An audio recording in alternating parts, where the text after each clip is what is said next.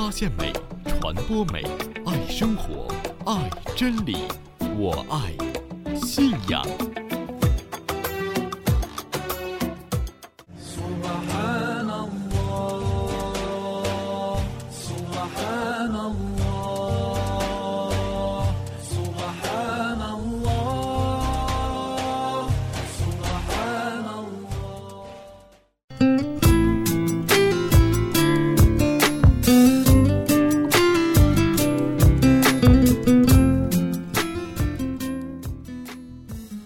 阿斯拉马阿雷贡，亲爱的听众朋友，您好，这里是我爱信仰，我是法蒂玛。五一的假期马上就要到了，相信您正在热衷于跟家人谈论如何消遣这样一个小长假。有的朋友选择短途旅行，有的趁此时间走访亲友，联络感情，还有的朋友哪里也不想去，只想宅在家里安安静静的度过这好容易的假期。不管是以怎样的形式度过这个小长假，法蒂玛相信大家都是想获得内心的那种满足和喜悦，寻求一种久违的宁静和安适。都市的我们在渐行渐远的内心安宁中，渴望着那片属于自己的领地，渴望着来自纪念造物主而获得的宁静。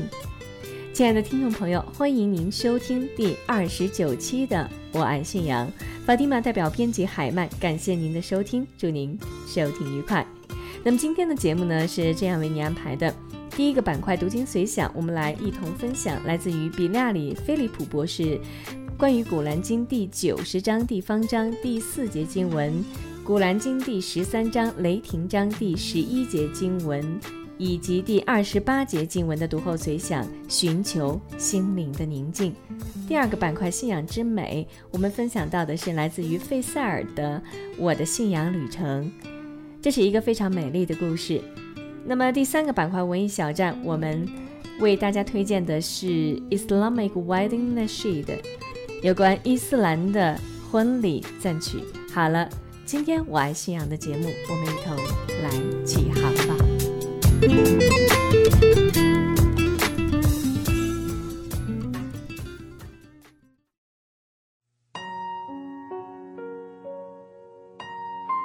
正在聆听我们节目的亲爱的听众朋友，那么现在呢，就让我们一同来分享第一个板块“读经随想”，是由比利亚里菲利普为我们带来的。对于《古兰经》第九十章地方章第四节经文，以及十三章雷霆章。十一和二十八节经文的读后随想，寻求心灵的宁静。那么现在呢，就我们一同来分享这几节经文的启示内容。《古兰经》第九十章第四节，安拉说：“我却已把人创造在苦难里。”《古兰经》第十三章十一节经文。安拉必定不变更任何民众的情况，直到他们变更自己的情况。《古兰经》第十三章二十八节经文：他们信道，他们的心境因记忆真主而安静。真的，一切心境因记忆真主而安静。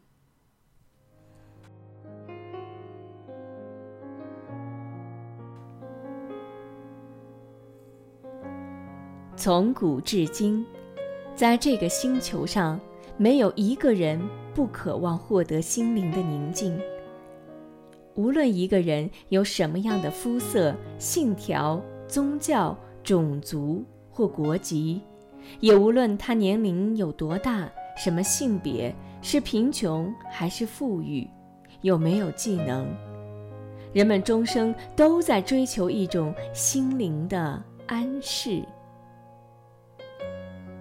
为了实现心灵的和平，人们曾尝试过各种各样的方法。有人依靠物质和财富，有人依靠药品的刺激，有人依靠音乐，有人依靠沉思，有人依靠夫妻生活，更有人依靠职业、子女的成就来获得内心的宁静。我们生活的这个时代，科技进步，国家现代化，这使我们的身体得到享受。有人说，通过这些手段，我们可以获得心灵的和平。然而，即使在世界上技术最先进、工业化程度最高的美国，每年仍有两千万人遭受心灵的压抑。这些只是心灵受到压抑的人，而心灵缺乏平静的人究竟有多少，我们不得而知。两千年死于自杀的人数是死于艾滋病人数的两倍。因此，技术进步和现代化并不能带给我们真正意义上的心灵安宁。有时，我们会错误地把个人的享乐当作心灵的和平。也许，我们可以从财富、两性生活中暂时得到一些乐趣，但这些乐趣或享受并不持久，它们来了又去了。这不是心灵的和平，真正心灵的和平，则是心灵的稳定、祥和与满足，继而用这种健康的心态面对人生道路上的艰难险阻。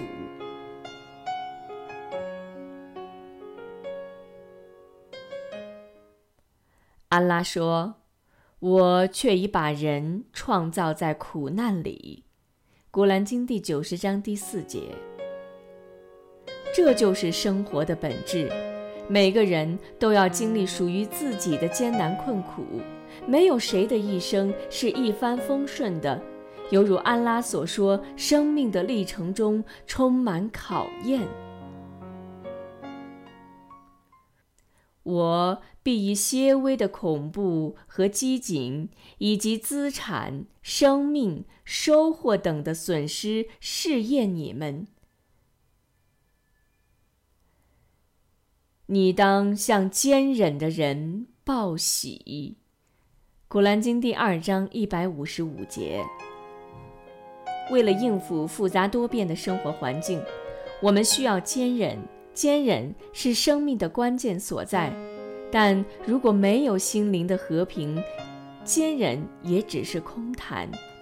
很明显，心灵在达到和平的过程中，我们将会遇到许多障碍。这些障碍大致可以归类如下：个人问题、家庭问题、经济问题、工作压力和精神问题。我们仅仅依靠思维消除障碍是不现实的，也是不可能的。我们必须要有清晰的、具体的步骤。第一步，我们要分析遇到的障碍，要正视遇到的障碍。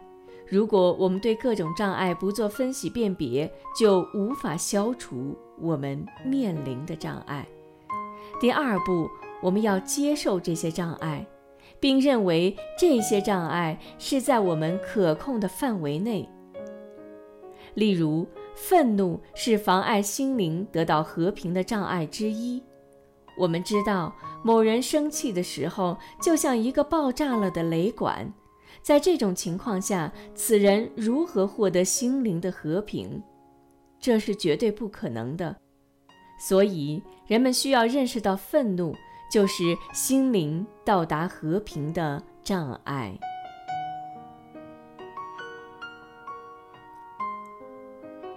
可是，如果一个人这样说：“是的，愤怒是一个障碍，我以后再也不生气了。”实际上，他并没有认识愤怒就是心灵和平的障碍。人不可能在任何情况下都不生气。愤怒这样的障碍是在我们可控的范围内的。这些问题、这些障碍，就像传染病一样，会影响我们健康的机体。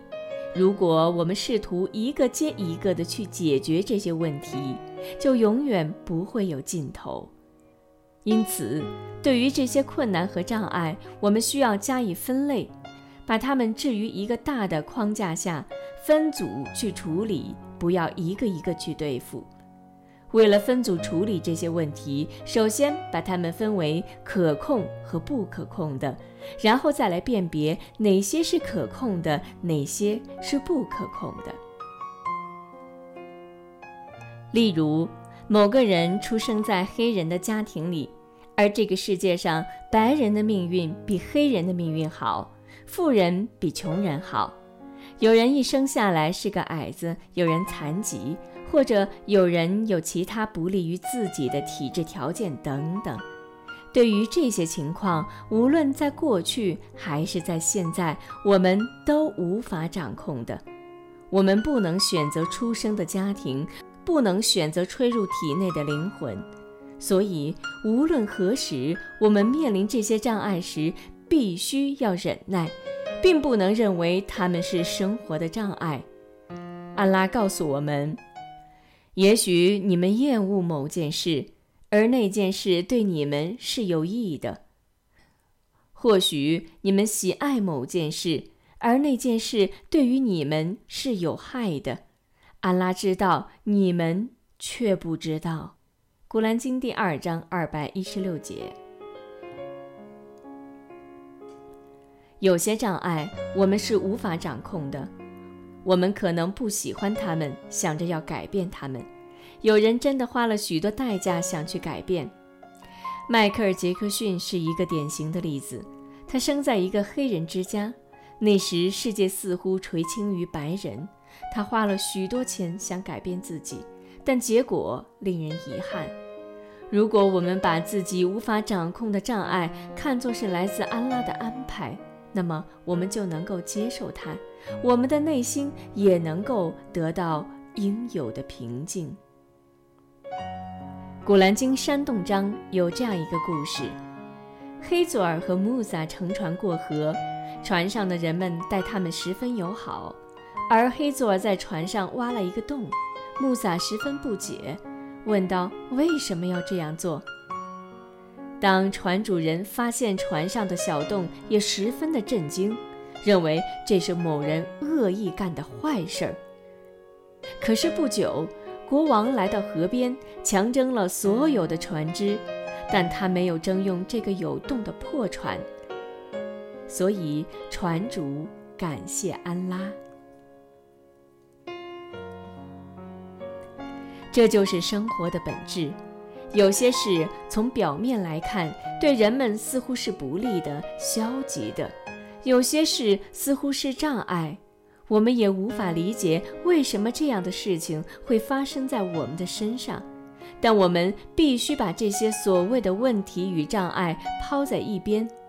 我们要坚信这些问题与障碍是来自安拉的安排，它们中所蕴藏着美好的结果，无论这种结果我们是否看得见。然后我们尽力去消除我们能够解决的障碍与问题。为了消除这些，我们应该把注意力集中在自身的改变上。这是因为安拉说：“安拉必定不变更任何民众的情况，直到他们变更自己的情况。”古兰经第十三章十一节。我们的自身是可以掌控的，我们能够培养自身的忍耐性，而事实上，人生来就有忍耐的特征。布哈里圣训实录记录，一个人来见先知，问他需要干什么样的工作能够进入乐园。先知回答：不要生气。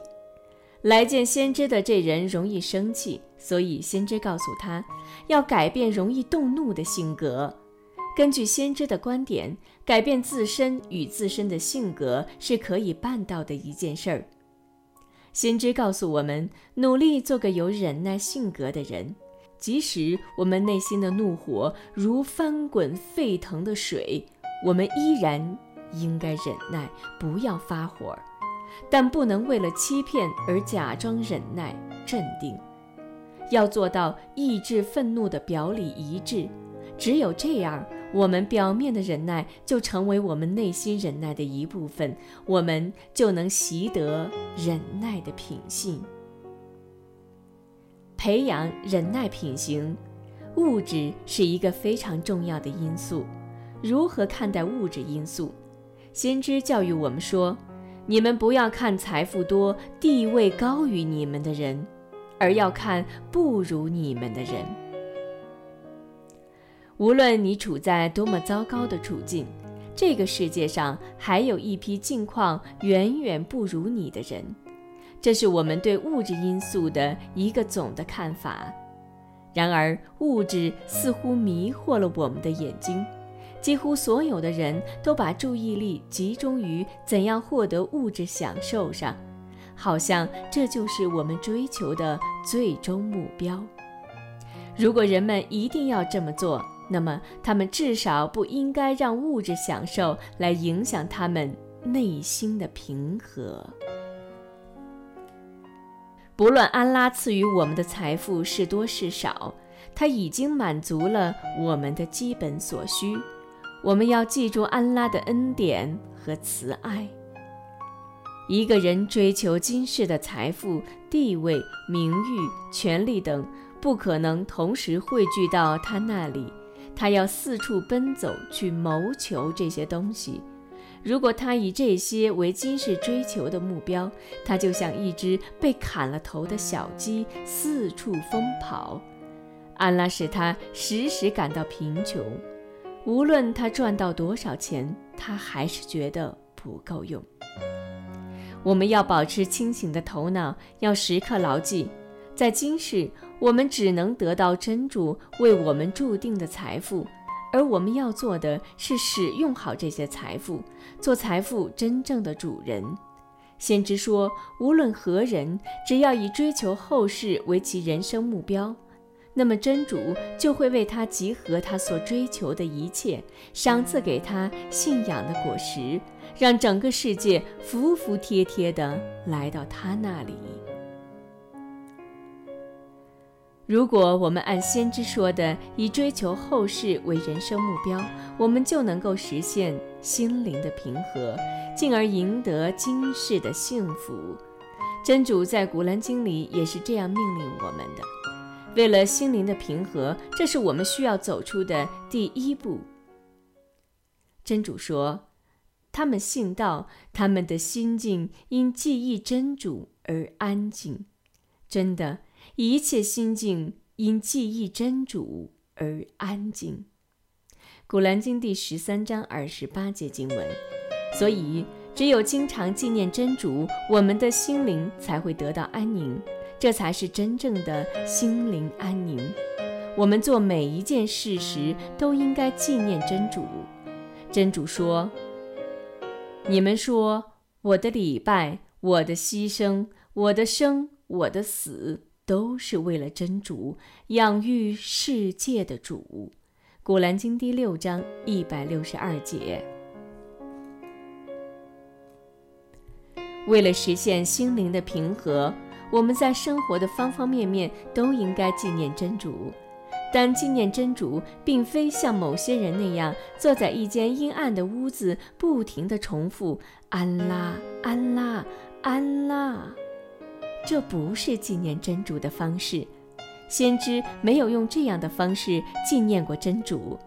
先知在有生之年纪念真主，他的一切行为都是纪念真主的方式，他的一切行为都是按照真主喜悦的方式进行的。总之，寻求平静的内心世界与我们生活的质量有很大的关系。诚然，在生活中有许多障碍，但是当我们分析和辨别了这些问题障碍，并且明白了哪些障碍是我们可以改变的，所有的困难都会迎刃而解。我们要把注意力集中于这些我们可以改变的障碍上，也就是与我们自身有关的问题上。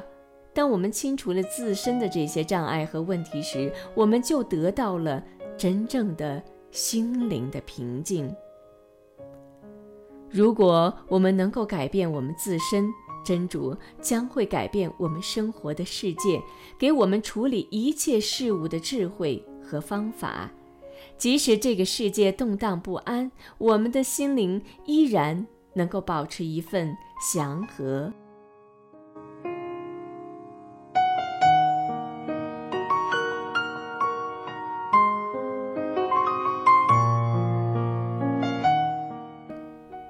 刚才我们听到的是来自于比利亚里·菲利普博士为我们带来的对于《古兰经》第九十章第方章第四节经文，以及第十三章雷霆章第十一和二十八节经文的读后随想，寻求心灵的宁静。相信听完这一次的读经随想之后，对于我们生活在都市的人，一天忙碌的工作、忙碌的生活、忙碌的追求个人的一些抱负，那么在同时呢，我们也很少顾及自己内心的这种平静。所以呢，在今天分享的这个读经随想当中，可能给我们或多或少的启示，让我们更多的来关注自己的心灵。寻求那片属于自己的心灵空间。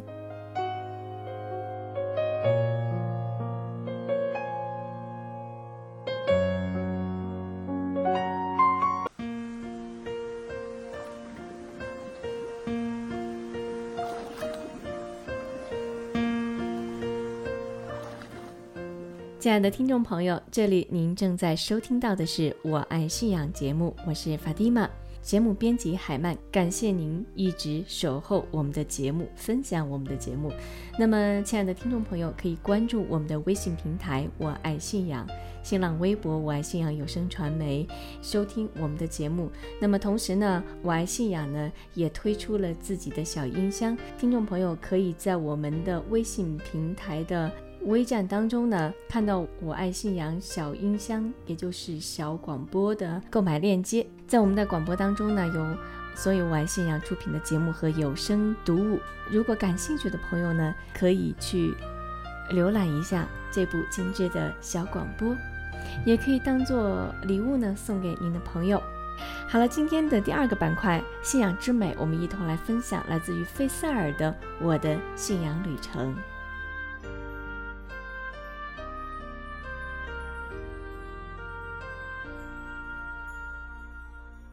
我家在四川简阳江南的一个村里，那里还没有伊斯兰，也没有回族，整个简阳也没有清真寺，大小各异的寺庙却随处可见。感赞仁慈全能的安拉，把我从重重黑暗中引导出来，在徘徊迷茫时走进光明的伊斯兰。二零一零年一月初，学校放假了。我因为有事在学校停留了几天，在长春上学，回成都首选走北京，其次走沈阳，最后没得选择才绕到西安。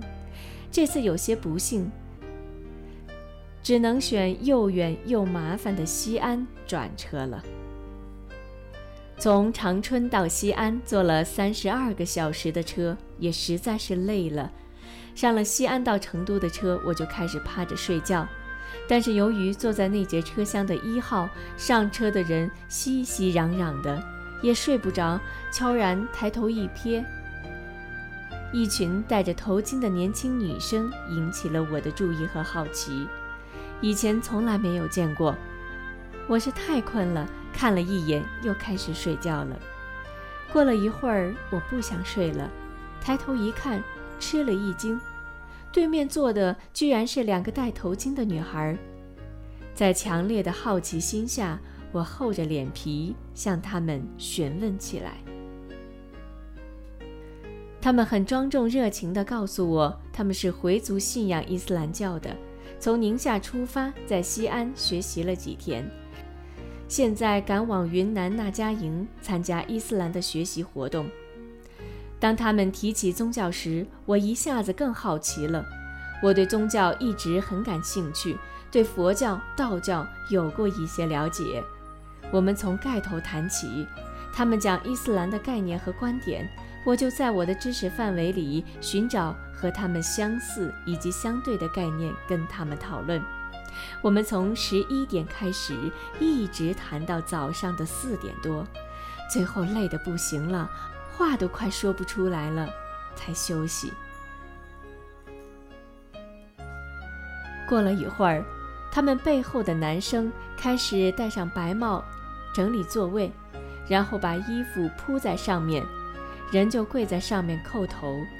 一次，他们都开始那样做。做完后，他们看我对伊斯兰很感兴趣，就建议我跟他们的团队负责人埃米尔沟通一下，一起去云南学习。凑巧的是，他们原来报名有二十五个人，出发时有一个临时不去了。埃米尔跟云南的负责人说明情况，对方答复欢迎非穆斯林来学习。就这样，我补了车票。跟着他们去了云南。我们下午到的那家营，放好行李，他们去了清真寺，我就跟着他们洗，我也洗。他们上大殿礼拜，我也上大殿礼拜。出进大殿时，感到非常空旷，里面什么都没有，一片雪白。叩头的声音清脆地回响在大殿里，每一次叩头，我的心。就像被撞击了一下。傍晚突然响起当时不懂、现在知道叫邦克的声音，那声音让你感觉无处可逃，心为之一震。第二天开始上课，上午老师讲了人生感悟以及穆斯林应当注意和加强自己的形象。由于知道学习的时间不多，为了能尽快了解伊斯兰的核心，我决定下午不去听课了，独自到大殿去看《古兰经》。说实话，刚开始我根本看不懂《古兰经》，全是对话，连续几句对话就不知道是谁在跟谁说了。不知什么时候看见一句：“安拉以配偶创造万物。”一看见这句经文，我就立刻意识到《古兰经》的不凡。这句经文让我联想到物理学中的正物质、反物质、物质的波粒二象性、基因的双联、电脑的零和一语言、哲学的马克思辩证观点、敏感字的矛盾论。最主要的是，这个观点是中华文化的源头与起源的阴阳八卦的核心。而之前我最喜欢的经典就是《易经》。关于生死的观点，我一直很感兴趣。佛教说生命是轮回，而在《古兰经》里说今世和后世，今世是短暂的。后世是永恒的，没有轮回，这让我有些疑惑。《古兰经》里提到的前定的概念也让我很不解。我不相信一切都早已注定好。如果都早已注定好，那后世的归宿即已注定，人生还有什么意义？后来又看见一句。真主说：“我将每种物造成配偶，以便你们觉悟。”《古兰经》第五十一章四十九节。到底要觉悟什么呢？这些问题一直在我的脑海里翻腾。周四下午礼拜完，大家接完读阿姨都走了，我一直把头扣在地板上，一直扣着。直到有个西北的出着马尔体的大哥过来和我说话，我们聊起了前定的事。他说他对前定的理解就好像是到达一点有很多条路。接着几个大学生的兄弟也加入了讨论，讨论着讨论着，我豁然开朗了。今世的人生不是被前定在一条路上的。你的一切所想所做，就像物理上的力学因素一样，会影响到你后面的轨迹。前定没有规定你在哪条路上，但只有两条路：天堂与火狱。安拉前定的是信道而行善者入天堂，背逆安拉者入火狱。没有前定谁的归宿是什么，但前定了条件和归宿的一致性。当我想到这里时，另两节古兰经文突然跃入我的脑海。真主说：“我就是为欲觉悟者或感谢者而使昼夜更替的。”古兰经第二十五章六十二节。真主本真理而创造天地，以便每个人都因其行为而受报酬，他们将来不受亏枉。昼夜的更替，或许就是暗示白天过后，黑夜必然来临；今世完了，后世必然来临。心里的疑惑烟消云散，拨云见日。对于造物主是否存在的问题，我用物理学和生物学的知识把自己说服了。根据能量守恒定律和爱因斯坦智能守恒原理，这个宇宙的能量是不可能自己就有的，必须有一个给予体。我就想当然地认为，不管这个给予体是什么，但绝对有一个创造者存在。既然他创造了这一切，必然也管理着这一切，必然知道这一切的属性。我们身体中最重要的物质基因，三十亿个碱基对依次排列着。如果把基因的排列方式看成是电脑的原始语言的排列方式的话，就更不难理解造物主的存在了。用激光随便让其中的哪一对受到一点伤害，都可能带来残疾和死亡。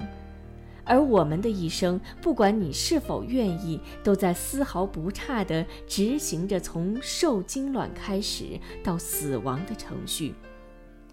电脑需要人来编排它的序，那人的程序又是谁来编排的呢？人比电脑高级。人可以给电脑编程，以此类推，人的程序也是比人类高级的造物主编排的。人类是被创造的，而不是自己进化来的。同时，我们能够明显的感受到，我们是受控的，就像机器受人控制一样。有两句经文深深的触动我，一句是真主说。该死的人，他是何等的忘恩！真主曾用什么创造他呢？是用精液。他曾创造他，并预定他发育的程序。古兰经第八十章十七到十九节。难道人猜想自己是被放任的吗？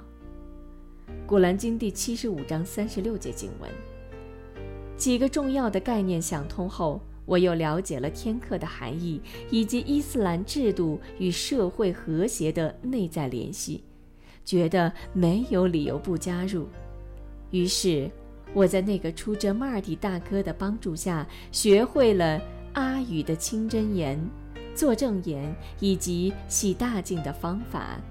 寺里的老阿訇给我做了入教仪式，取名为费塞尔。意为明辨者、区分者。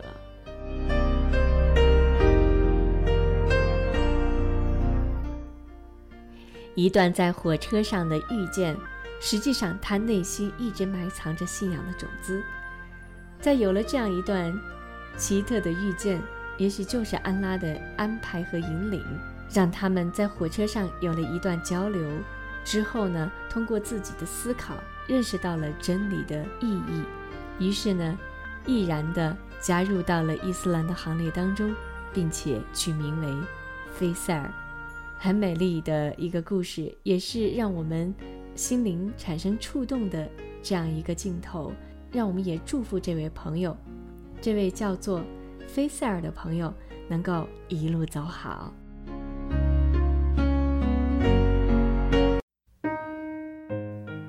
听众朋友，这里您正在收听到的是二十九期的《我爱信仰》节目，在这里，法蒂玛代表节目编辑海曼，感谢您的聆听。